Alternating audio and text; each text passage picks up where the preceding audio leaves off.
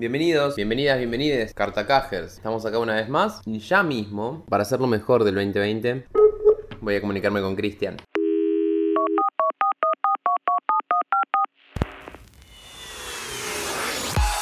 Especial Ranking 2020. Hola. No hay nadie. Ocupado. No, pero- Sí, sí, sí, te escucho bárbaro. Yo te escucho bárbaro. No, no hay nadie. No vino.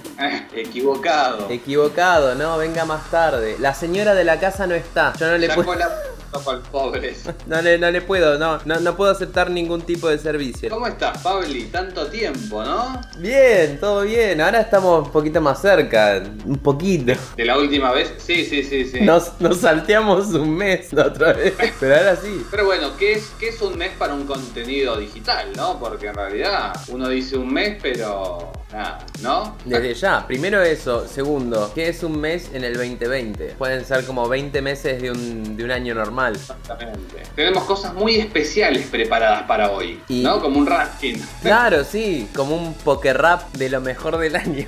Algo que nunca nadie hizo jamás antes. Nunca. Un ranking con lo mejor del año. Nunca se ha visto. Primera vez Pero- en el mundo. Con la impronta de cartacaja, que bueno, a la que tenemos acostumbrados a nuestros fieles cartacajers. ¿no? Sí, sí, ya. Por lo menos sabes que, bueno, como en todo el programa que venimos haciendo, cada uno ha dicho lo que le ha parecido a cada uno, ¿no? De lo que es lo mejor para cada uno. Pero en mi caso, por ejemplo, no sé si elegí lo mejor. Porque si estoy pensando las pelis que fui seleccionando, fue cosas que quería ver este año y que dije, mirá, las vengo esperando o no las vengo esperando y me sorprendieron. Y si tengo que ver el puntaje, no sé si son las que mejor puntaje le di este año. Pero bueno, eso por mi parte, no sé qué, qué habrás hecho, cómo, cómo fue tu proceso de selección. No, yo todos los años hago como una especie de, y te digo todos los años, tipo desde, no sé, el 96. Claro. Hago mis películas favoritas del año, que me pasa mucho a esta altura, ¿viste? Yo soy una persona grande que usa Facebook todavía. Sí. Entonces, nada, los recuerdos de Facebook me, me dicen tu- tus películas favoritas, o sea, me, me muestran lo que yo había puesto de películas favoritas hace, no sé, unos años. Sí. Y, y muchas veces digo, ah, mira, esta película en la que no había vuelto a pensar jamás era tipo top 5 para mí. Claro. Pero bueno, es, es un poco así. Mi, mi accionar es como que son las películas que siento que estuvieron mejor. Sí. Me ayudó, bueno, eh, en ese sentido me ayudó mucho el, el cartacaja porque iba anotando, ¿viste? Porque lo que pasaba muchas veces era que nada, eh, en diciembre tenés más fresco, obviamente, no sé, lo que viste en los últimos meses y de pronto decís, tal película que vi en enero y que estaba tipo entre, entre las del Oscar y eso me había Claro. gustado.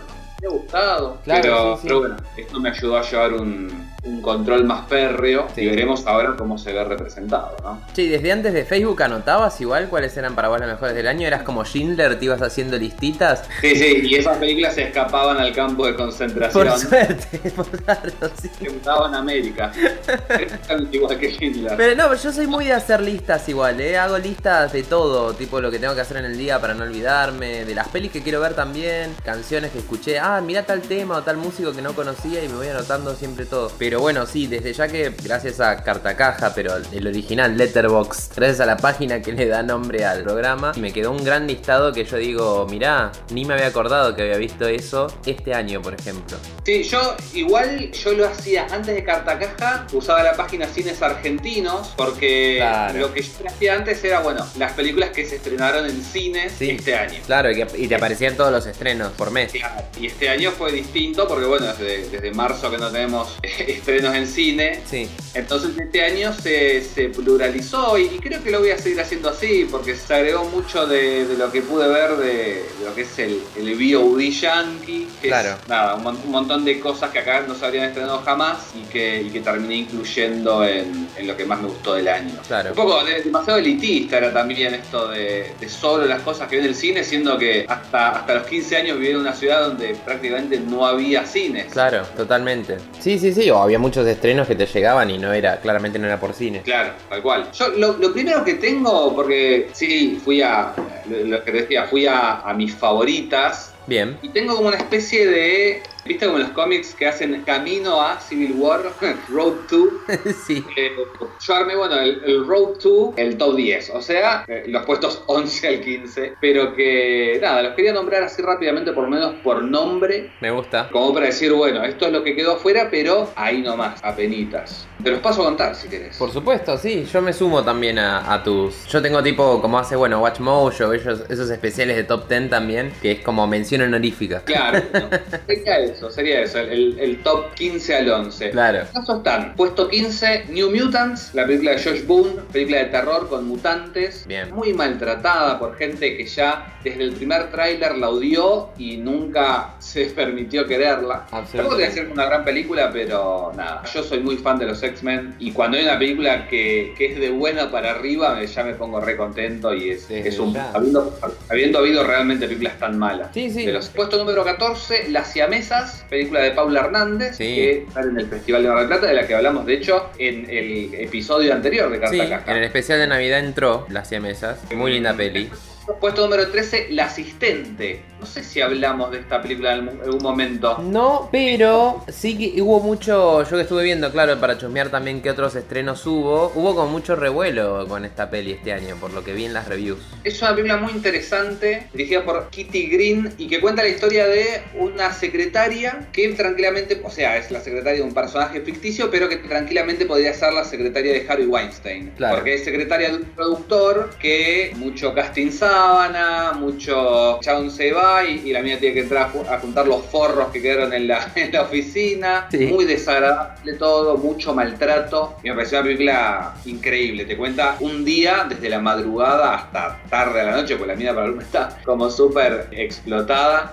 Todo en la vida de ella, en un momento, bueno, va a, a recursos humanos a hacer la denuncia y medio que la cagan a pedo. Si no la viste, te la recomiendo mucho. No la vi, la, la voy a chusmear. Después puesto, puesto número 12, Las Buenas Intenciones, que es eh, otra peli argentina, en este caso dirigida por Ana García Blaya, que cuenta la historia de me- medio su propia, su propia infancia al lado de un padre que era medio reventadón, interpretado por Javier Drolas. Era un rockero, qué sé yo, de los 80 y quedó medio... ¿Cómo te puedo decir? Es... Es un poco el padre irresponsable de las películas yankees, pero bueno, basado en, en un personaje real. Y en este caso, bueno, un padre de tres hijos, separado, y como su hija, nada, es medio la hermana, pero también un poco la, la madre de sus hermanos más chicos. Es, es muy de, nada, de momentos, de identificarte, ¿viste? lo, que hablábamos la otra vez de, de Paula Hernández, de, cómo maneja las dinámicas familiares argentinas, me parece que, que García Blaya también. Y, y lo que tiene interesante, que a mí me costó entenderlo un poco, es que la película cuenta con mucho archivo de ella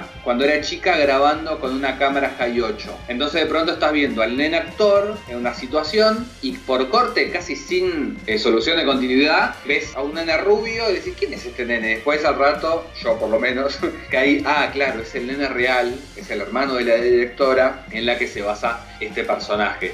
Y la película a su vez tiene mucho registro, no solo el, el registro real en High 8, sino de mucho eh, registro diegético. Entonces vos ves grabado en video tanto a los actores como a los, a los personajes reales. Entonces se, se genera un juego que a mí me costó un toque entrar, pero una vez que, que lo entendí y supe para dónde iba, nada, me pareció fantástico. Eh, eso es las buenas intenciones. Y la última, o sea, el puesto número 11, es una película uruguaya, creo que la viste, pues estuvo en, en el Festival de Mar del Plata, película de Maximiliano Contenti, que se llama Al morir la matiné. Sí, Eh, sí. Nada, es un poco la película que siempre quise hacer, porque siento que es un gran homenaje al, al cine de los 80, y creo que es, es la película que viene queriendo hacer el cine argentino hace como 20 años, Claro. pero nunca se hizo tan bien como esta película realizada en la provincia argentina del Uruguay. Total, Eh, total, sí, sí. la- Es una película, obviamente, no es perfecta, pero tiene cosas muy lindas. Es, es linda. Ah, creo, de hecho, creo que es medio coproducción con Argentina porque hoy por hoy está en Cinear, así que nada, el que quiera verla la puede ver. No, no sabía que estaba en Cinear, mira, pero está bueno. Está mano, digamos. Yo creo que alguien en algún punto da por sobreentendido que es una provincia argentina, porque todas las películas uruguayas se terminan estrenando. Me acuerdo porno Sí. para principiantes también se terminó estrenando en Cinear. Nada. Es una película, bueno, lamentablemente no se estrenó en cines, pero es una película que transcurre en una sala de cine donde hay un asesino suelto, tipo slasher, tipo yalo, eh, tipo obsesionado con los ojos, y es, es de alguna manera como una película de estas corales con muchos personajes, y bueno, nada, al final van a quedar un par vivos solamente. Muy, muy bien escrita, muy bien, me asusté incluso con un par de jumpscares en algún momento. Ese es mi puesto número 11. Películas que quedaron afuera, pero hasta ahí. Bien, me gusta. Yo, la verdad, en las que tenía mención honorífica es una película extraña, o bueno, dos películas extrañas, pero una que se llama Come to Daddy. Yo la vi Ah. pensando. ¿La viste? Sí, sí, sí. Bueno, pensando que era una peli de terror, digamos, al principio. Un poco es, es como de horror, un poco eh, misterio. Tiene, tiene varios matices y es muy rara. Y el protagonista, por supuesto, es Elijah Wood, que es como que ya está. Vos pensás en Elijah Wood después, post Lord of the Rings o en El Señor de los Anillos, y pensás, y está medio tocadito. Pero bueno, ese es el personaje que hace también, que practica en su vida cotidiana probablemente, así que no creo que esté muy alejado de la realidad el personaje que hace en esa peli. Es muy, muy particular, muy rara. Si quieren ver algo que es como terror, a la vez misterio, a la vez, no sé, hor- horror, sí. eh, él no sabe quién es el padre. Le escribe el padre, no lo ve desde los 5 años, y va a la casa en el medio de la nada, se mete como en un bosque que no sabe ni cómo llegar, la transita y llega a, un- a una locación absolutamente perdida, que no sé si, si se encuentra siquiera con un GPS. Y bueno, pasan cosas, hay que verla, la verdad que hay que verla, es interesante, a mí me gustó, y no es una película que yo creo que hubiese recomendado, capaz en, en otro de los especiales que teníamos pensado de terror lo hubiera hecho, pero me había quedado como fuera del radar y quería igual decirla porque creo que quedó ahí como una mención especial. Después Bacurau, que es una película brasilera, es muy rara también, es como que mezcla bastantes, bastantes géneros al, al mismo tiempo, es, es, y la- es ridícula y a la vez de policial. Y pasan medio thriller, medio thriller, pasan. En un momento también hay un ovni dentro del lugar, es sí. medio ciencia ficción, es medio John Carpenter, tiene mucha música también, tiene música, no sé si en homenaje, pero creo que hay música original también de John Carpenter en la película. Es más, el colegio... Hay uno de se- los temas de. Creo que es Vortex, uno de los temas de, de los discos esos que hizo. Sí. Que no eran de película. Sí, sí, pero que suena muy muy la cosa, digamos, o muy, eh, muy esa época de Carpenter. El colegio del de Bacurau se llama Colegio Joao Carpinteiro, que era un detalle que quería decir. Ay. Así que Eso claramente tiene unos, unos toques medio John Carpenter en la peli y, y muestra como, como, bueno, justamente un poco de lo que tenía el anterior. Estar fuera del radar y quizá cómo llegar a meterse dentro o, o has- hasta los pasos desesperados que hace, creo que yo que es un poco una crítica a eso, a, los gobiernos y, la mentalidad de la gente un poco en, en los que están fuera del radar. Esta ciudad, Bacurau, está medio, termina perdida y fuera de los GPS por algún hecho que no sabe si es paranormal o, o místico y después, bueno, se va resolviendo a lo largo de la película. Es interesante, es rara, es especial. A mí me pareció que tampoco entraba en mi top 10, pero porque no es algo que yo pensaba ver y me llamó la atención y me parece que igual fue una película rara para este año, que estaba bueno verla porque quedó como ahí de costado, pero, pero está buena para ver. Y después... Es, es medio parecido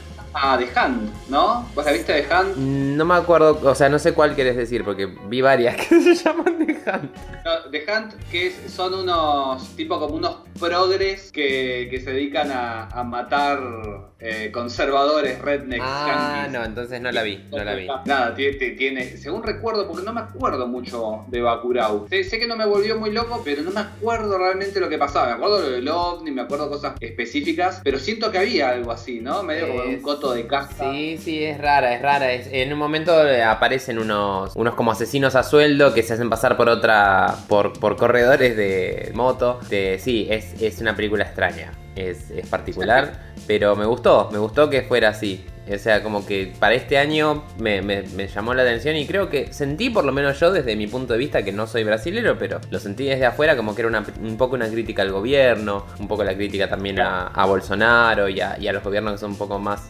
dictatoriales, digamos, o autoritarios, ¿no? Y me gustó eso, que era como de costado también un poco una crítica a eso y un homenaje a John Carpenter bastante lindo ¿Qué por varios lugares. Sí, sí. Sí, es rara, es rara y particular y, y está buena. Está buena para ver como algo, no sé, te- algo que te sorprenda esa peli, por ejemplo. Y después... No, no, no llega, salvo películas que Sí. han quedado tipo en la memoria. Sí, No, no se consume mucho cine brasilero y estamos acá nomás. es cierto. Es muy, muy flashero. Sí, no sé qué nos pasa ahí, pero hay algo que hay que rever. Más este año que estuvimos viendo cine de todos lados y estuvo llegando justamente virtualmente, nos ha llegado cosas de cualquier lado. O uno se puso a indagar un poco más, por lo menos en nuestro caso. Sí, cine brasileño no sé por qué no, no llega tanto. Debería, debería haber. Yo creo que nosotros, viste, siempre los, los argentinos lo critican mucho a los yankees porque no, no ven películas subtituladas. Claro. Y yo creo que acá tradicionalmente tampoco se veían muchas películas subtituladas y ahora se ven más, pero porque la gente entiende bastante más inglés que antes. Sí. Pero pronto cuando te pones a ver una película que realmente tenés que leerla toda, me parece que, que da un poco de paja. Sí, sí, sí, es, es un poco eso me parece también, ¿eh? Y pasa, bueno, ni hablar que la, la gente que tiene cable y eso no ayuda porque les dan todo doblado muchas veces. Entonces es como que, bueno, hay que verlo. La, la última que me quedó en, en honorífica es Emma. Es una ¿Cuál es película que se estrenó a principio de este año que hablaba de, bueno, de, de un libro de Jane Austen que habla, le cuenta Ah. la historia de esta Emma. Se llama Emma, punto. Porque hay varias versiones de Emma. Es más, eh, la serie Clueless, Despistados, estaba basada en, esta novela de Jane Austen. Es una chica que no, no es malintencionada, que encima después de este año se hizo muy. La actriz, digo, principal, eh, se hizo como más revuelo, más conocida porque estaba en, Gambito de Dama, que se habló mucho de esa serie. Se llama Anya Taylor Joy, que es argentina, pero a la vez el padre es escocés, entonces habla inglés. También estaba New Mutant, que vos mencionaste.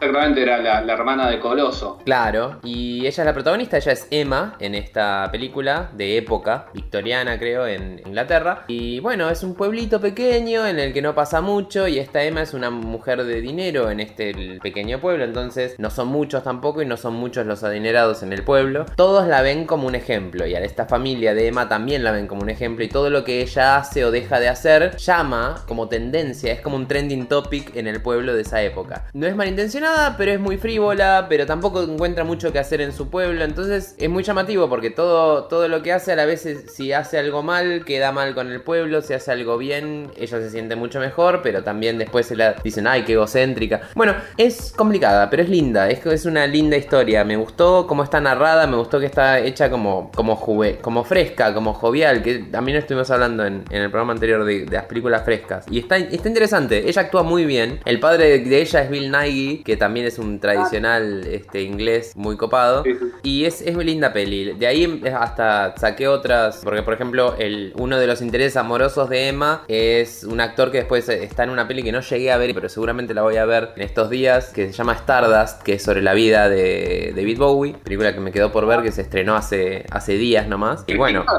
Porque no tiene. un- o sea, era película que no había sido autorizada por la familia de Bowie Sí. y que no tiene ninguna canción de Bowie en el no. Se armó, se armó quilombito, pero bueno, quería verla por eso, para ver qué, qué pasaba. eh, finalmente si está Claro. buena, ¿no? Además el, el actor finalmente también vi que es, eh, es más, en, en Emma toca un tema porque es músico también, así que parece que igual estaba bien casteado. Bueno, me llevó hasta ver de eso. La película pasa como una más, le, le había puesto tres estrellas, pero fue interesante. Y para, esta, para este año y para lo que estaba viendo igual me pareció que era algo alegre para ver y, y así como para pasar el rato entretenido, bien también de Jane Austen, que me parece que son como más llevaderas. Y bueno, igual es recomendable, así que la dejo ahí como mención especial. Yo había visto el nombre, y- pero no sabía qué era. Me sonaba que, que podía llegar a ser algo de las Bronte, viste, una cosa así. Sí. De, de- pero, Sí, pero bueno, y hasta eh, yo no, no sabía muy bien, como que no la, la, la había visto a la chica, obviamente, en New Mutants, pero como que había tanto revuelo con esta actriz que digo, capaz es medio pelo y no actúa muy bien y, y no sé, es, es más como mucho barullo y, y nada. Y no, es buena, o sea, la, la vi actuando ahí en Emma y, y se luce igual en el papel que hace, si bien es un papel más, más simple capaz que el de New Mutants, y está bueno, está bueno lo que hace, actúa bien, la verdad. Yo la tenía medio como ninguneada porque había tanto revuelo que a mí me aburre cuando las cosas tienen mucho revuelo.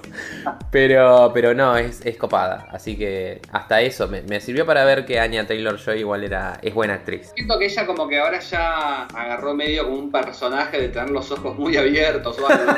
sí, puede es personaje.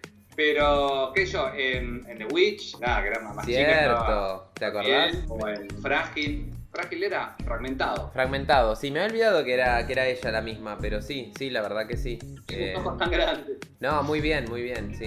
Eh, Los ojos grandes. Pero nada, me, me lo voy a anotar ahora que ya sé. Me acuerdo esto lo de lo de Clueless me lo había comentado Nadia. Por supuesto. Vamos, vamos La, a Nadia. la mención honorífica del año es a Nadia también. Este, pero sí, sí, sí, yo lo hablamos porque a los dos nos gustan mucho las pelis de época. Entonces creo que habíamos dicho, che, hay que ver Emma porque es una de Jane Austen y a ver qué onda. Y bueno, después quedó y yo colgué y, y me había olvidado que existía. La vi hace una semana, dos y me gustó. Está buena, la verdad que sí. me- además me gusta porque es ligera y eso es llevadera, entretenida. Y está muy bien actuada. No solo ella, sino el elenco está muy bien. No me acuerdo Y ni bueno, quién la dirige, pero... Que ya me nombrás Bill Nighy es como que arrancamos bien. Ah, sí, sí, por supuesto, sí. Bueno, pero están los, los clásicos. Creo que ahora hay como la nuevo, el nuevo elenco, la nueva tanda de- del polka de la BBC. Son estos jóvenes tipo Anya Taylor Joy y otros más que están ahí. Están todos bien. Miranda, Miranda, no me acuerdo el apellido, pero la, la que hacía de la serie Miranda también actúa ahí. Es muy graciosa. Muy buena.